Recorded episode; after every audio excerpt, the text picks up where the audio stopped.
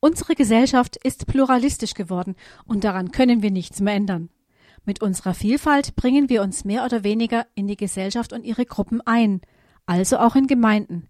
Sie sind wie ein kleines Abziehbild eines Großen und Ganzen. Wir leben in einer Demokratie und diese Staatsform muss gepflegt werden, sonst ist sie in Gefahr. Wir haben ein verbrieftes Recht auf eigene Meinungsbildung und Äußerung und das und noch vieles mehr liebe ich an unserem Land.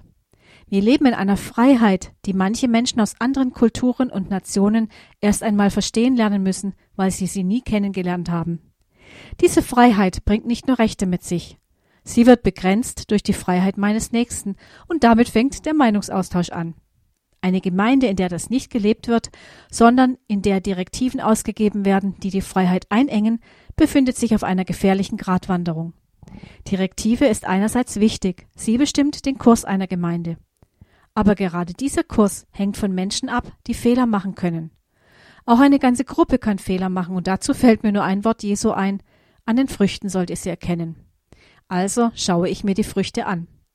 Entdecke ich angstmachende Strukturen oder solche, die ein Schwarz-Weiß-Bild vom Gemeindeleben zeichnen, werde ich vorsichtig. Ich habe immer wieder Menschen in Gemeinden seelsorgerlich begleitet, die zunächst überfordert, dann verängstigt waren und schließlich ausgegrenzt wurden, weil sie am Ende ihrer Kräfte waren. Wer weiß, welche Gaben der Gemeinde dadurch verloren gegangen sind. Natürlich kann man nicht jede Meinung berücksichtigen und auch manche Fehler oder Irrwege lassen sich nicht immer vermeiden. Doch mir geht es weniger darum, sondern vielmehr um den Umgang mit anderen Meinungen, vor allem den gegensätzlichen. Ich muss immer wieder an das Dreamteam des Neuen Testamentes denken, Paulus und Barnabas.